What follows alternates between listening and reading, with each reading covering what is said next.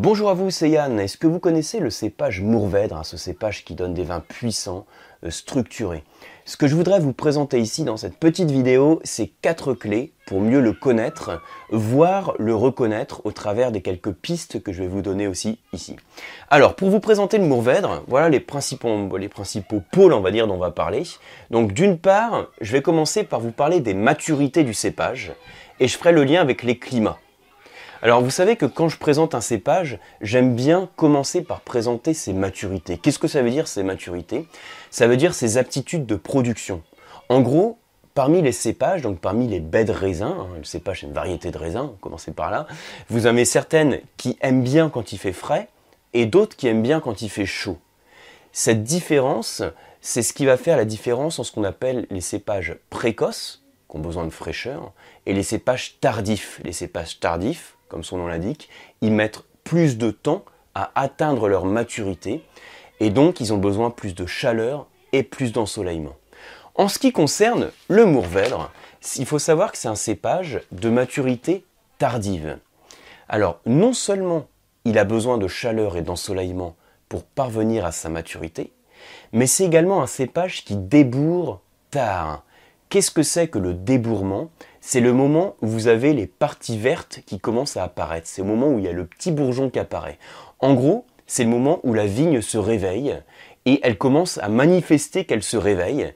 Et donc le bois, donc qui était endormi hein, pendant le repos hivernal, donc la vigne se réveille et vous avez les bourgeons qui apparaissent. Et vous avez un petit, duvet en fait hein, qui, va, qui va disparaître, qui est la bourre. C'est pour ça qu'on appelle ça le débourrement. Et vous avez des cépages qui débourrent tôt dans la saison et d'autres qui débourrent plus tard. Le Mourvèdre, il est à la fois de débourrement tardif et également de maturité tardive. En termes de débourrement tardif, il est équivalent au Cabernet Sauvignon et en termes de maturité tardive, il va avoir sa maturité même un petit peu après le Grenache, à peu près au même moment que le Carignan. Hein, pour vous donner des repères avec d'autres cépages. Alors, qu'est-ce que ça veut dire ça Si vous regardez la vidéo, vous dites, bon, bah, c'est bien beau de savoir s'il débourre tard et il arrive à sa maturité tardivement, mais qu'est-ce que ça vous apporte de savoir ça en tant que dégustateur? Eh bien, ça vous permet de comprendre ces climats de prédilection. Et c'est en fait le deuxième point que je vous mets là, ces climats. Et vous voyez, en fait, c'est plein logique. Si je vous dis que c'est un cépage de maturité tardive, qui débourre tard, ça veut dire qu'il va affectionner les climats chauds ensoleillé. Donc typiquement, c'est un des points aussi à bien retenir de la vidéo, le Mourvèdre, c'est un cépage méditerranéen. Il affectionne les vignobles chauds et ensoleillés. Voilà, on fait simple. Du coup, on continue notre progression. On a vu ses aptitudes de production, les maturités. Donc on en a déduit ses climats de prédilection. Et maintenant, on va en déduire ses régions de prédilection. C'est le troisième point que je vous propose ici, les régions. Alors, en gros, le Mourvèdre, c'est un cépage qui est d'origine espagnole, on l'appelle le monastrel en Espagne. Si vous avez à peu près sur la, euh, dans le monde autour de 60 000 hectares de Mourvèdre, il y en a 50 à peu près qui sont en Espagne. Et une grande partie du reste qui est en France. Si vous en avez 50 000 en Espagne, vous en avez près de 9 000 en France. Et comme j'ai insisté sur le fait que c'était un cépage méditerranéen, ça veut dire qu'en France, vous allez le retrouver dans les vignobles méditerranéens, jusque-là tout va bien, par exemple sur les vignobles de Provence, mais également dans le Languedoc-Roussillon. L'appellation clé et avec la plus forte notoriété pour le Mourvèdre en France, c'est Bandol dans laquelle vous faites des mourvèdres aussi très qualitatifs, avec une belle structure et un beau potentiel de garde. Mais sachez que vous allez le retrouver aussi dans le reste de la zone méditerranéenne, hein, sur la vallée du Rhône méridionale en particulier, et on va le retrouver dans ce cas-là plutôt en assemblage, par exemple avec Grenache, Syrah, comme sur ce qu'on appelle les GSM, un Grenache, Syrah, Mourvèdre, qui font partie des cépages méditerranéens. En Espagne, c'est un cépage qu'on va retrouver dans le Levante, donc par exemple sur les appellations de Rumilla, Yecla, également Alicante, hein, d'où j'enregistre cette vidéo. Tout ça, ce sont des appellations qui sont caractérisées par le climat à caractéristiques méditerranéennes, avec un bel ensoleillement qui permet à ce cépage d'atteindre de belles maturités. Alors, je ne vais pas ici détailler les appellations, je ne vais pas non plus parler plus longtemps de, je ne vais pas détailler Bandol ni Alicante, etc.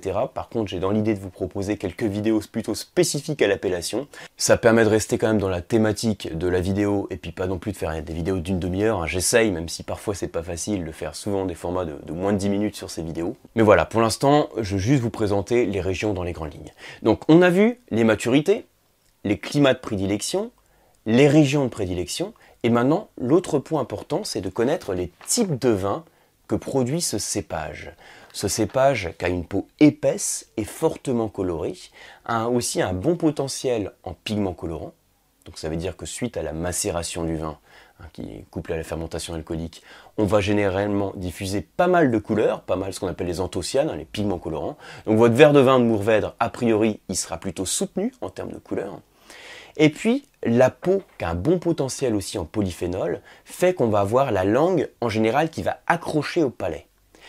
Et si c'est suffisamment ensoleillé, vous allez avoir des montées de sucre qui font qu'on va avoir un bon niveau d'alcool. Voyez un peu le topo. Alors, pour résumer ça, je vous l'ai écrit ici. Donc d'habitude, je le présente sous forme de tableau, là j'ai simplement listé les points. Couleur, ensuite alcool, tanin, corps, ça c'est ce qu'on perçoit en bouche, et acidité, qui est également perçu en bouche alcool tanin contribue au corps. On peut dire comme ça, ça c'est le premier point, c'est le visuel. Tout ce qui est le reste en dessous, hein, c'est la bouche. Ça, ça contribue au corps qui est là. Et vous avez également l'acidité qu'on caractérise. Alors, en termes de couleur, je vous ai mis une couleur autour de 4 sur 5, ça peut être également 5 sur 5. 5 sur 5 étant la couleur la plus foncée qui soit, et 1 sur 5 la moins foncée.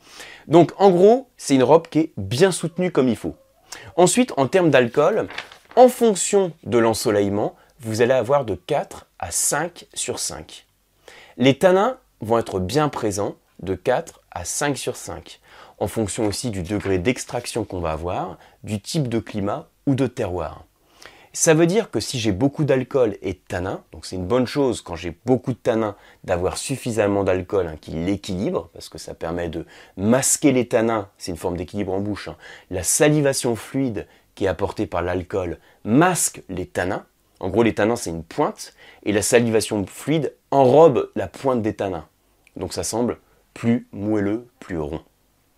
Donc en gros, belle structure tannique, et cet alcool et ces tanins bien présents contribuent au corps. En général, ce sont des vins corsés, on peut aller à 5 sur 5 en termes de corps. En plus, vous savez, parfois en termes gustatifs, il y a quelque chose qui contribue à diminuer le corps du vin, c'est le niveau d'acidité. Or, dans le Mourvèdre, c'est pas quand même un cépage qui est réputé pour donner des, euh, vins très vifs et très acides. Vous avez une acidité autour de 2 sur 5. C'est pour ça que quand on fait un, assemblage en fait avec la, la Syrah, euh, la Syrah apporte plus de fraîcheur et contribue aussi à apporter plus de fraîcheur au vin qu'on a au final. Quand vous avez des vins en monocépage, comme c'est le cas euh, de manière classique sur l'Espagne méditerranéenne, vous allez avoir des vins très corsés euh, avec un bon niveau d'alcool. Et le défi hein, pour les vignerons, le défi pour les bodegas, c'est d'avoir suffisamment de fraîcheur pour ne pas que le vin soit trop lourd. Mais de manière générale, vous voyez de la manière dont je vous présente les vins, euh, de la structure de l'alcool des tanins, si le vin est bien vinifié et qu'il a suffisamment de complexité, vous avez des vins qui supportent très bien un passage en fût de chêne et qui vont également pouvoir vieillir au cours du temps, donc avec un beau potentiel de garde. Donc voilà pour les quelques clés hein, pour mieux connaître ce cépage Mourvèdre. J'espère que la vidéo vous a parlé et vous a permis de mieux comprendre les caractéristiques de ce cépage et vous donner aussi quelques clés hein, autour du profil gustatif que je vous ai présenté, hein, quelques clés pour mieux le reconnaître à l'aveugle. Si c'est le cas, merci de liker la vidéo. N'hésitez pas à me laisser vos commentaires euh, sous la vidéo. Et pour ma part, je vous retrouve sur les formations du COAM, sur les cours d'onologie ou les formations diplômantes sur le site lecoam.eu. Également sur la box pour se former à distance, qui est les masterclass de la dégustation. Merci beaucoup et à bientôt.